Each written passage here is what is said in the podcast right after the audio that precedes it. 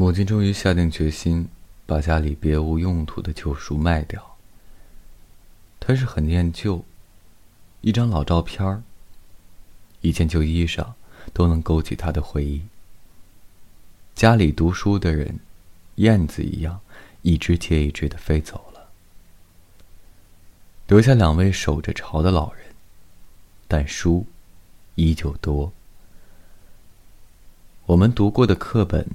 小学到大学的，母亲都觉得重要。儿时看过的连环画，还有一些陈年的杂志，也一本不少的收藏进书箱。母亲守着这些书，打发着接踵而来的琐碎时光。收废品的纳闷儿：“你家怎么有这么多书啊？”这句话又足以让母亲骄傲半天。两个大学生，读了十几年的书，能不多吗？如今，村中能一下拾到出来这么多书的，恐怕只有母亲一个人了。不知从何时，读书突然不时尚了。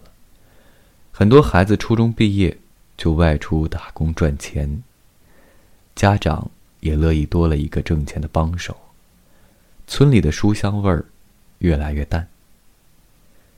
大哥挑了几本封面完整的连环画收藏，还放在太阳下晾晒消毒。我觉得他是在晒童年。说也奇怪，搁了三四十年无用的东西，打算变卖时，突然样样又值钱起来。我也不舍，挑来挑去，找出几本毛泽东选集，因为厚实。当年母亲拿来夹鞋样的，还有一两片旧鞋样，遗落其中。扬一扬纸鞋样，问母亲说：“要不要了？”母亲比我更迷茫，反问我：“眼睛都花了，还要他做什么呢？”你们现在哪个还愿意穿我做的布鞋？我无语。他们曾要是做榜样的。母亲对照着他们，把糊的葛布剪成鞋底、鞋帮的形状，再一针一线的缝起来。我儿时的催眠曲，就是母亲纳鞋底时抽线的嗡嗡声。母亲的年轻时光，都托付给他们了。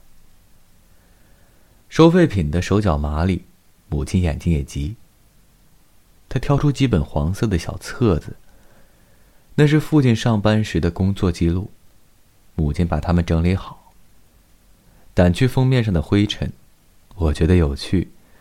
父亲退休这么多年了，工作手册还有用吗？随手粘起一本翻看，父亲的字很大，很有个性，不是中规中矩的写在横线上，而是以线为行，且微微右斜。难怪当时有人要把你们打成右派，一看你的字就知道你有右派倾向。我指着工作手册上的字，想逗父亲开心，他正埋头磨菜刀呢。早晨杀鸡，菜刀在鸡脖子上烫了几个回合，也没有抹破鸡脖子。鸡没杀死，父亲却跟自己生了很大的气，嘟囔着：“刀不中用。”人也不中用。母亲悄悄的数落他，就是不服老。他低着头，一言不发的磨着刀，好像跟磨刀石又较上了劲。书被收废品的装进几大只蛇皮袋，扔进三轮车，拖走了。心中怜惜骤生，如同送别出嫁女儿。书卖掉，就会被打成圆形，化作纸浆。不知他会投胎哪一本书中？我会不会再找到他呢？母亲喜欢在夏天晒煤，我也总能有意外收获，从母亲的箱底抄一些往事。两张薄纸，奖状大小的，是父亲和母亲的结婚证，被母亲端端正正的压在箱底，纸色泛黄。证书上的印制的红花，灿若新彩。这两张纸上记录着父亲、母亲携手走过的五十年风风雨雨。两个陌生的年轻人，经过这两张纸的认可，走到一起。经历岁月的磨洗，宛如两株老树，盘根错依，理不清根为谁生。突然也想留点纸质的东西，一张写了备注的黑白照片，一封满纸情长的平信，或者一本签了名的赠书。若干年后，思念不会成奢望，岁月流转，这些纸上的旧时光挥之不去。故事开始以前，最初的那些春天，阳光洒在杨树上，风吹来闪银光，街道平静而温暖。钟走得好慢，那时我还不是人生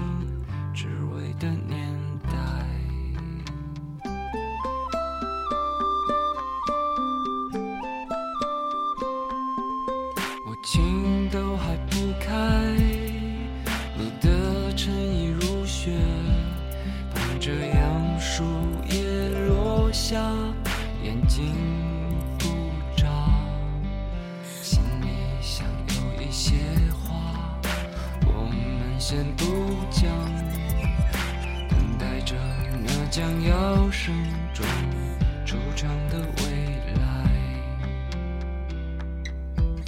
人随风飘荡，天各自一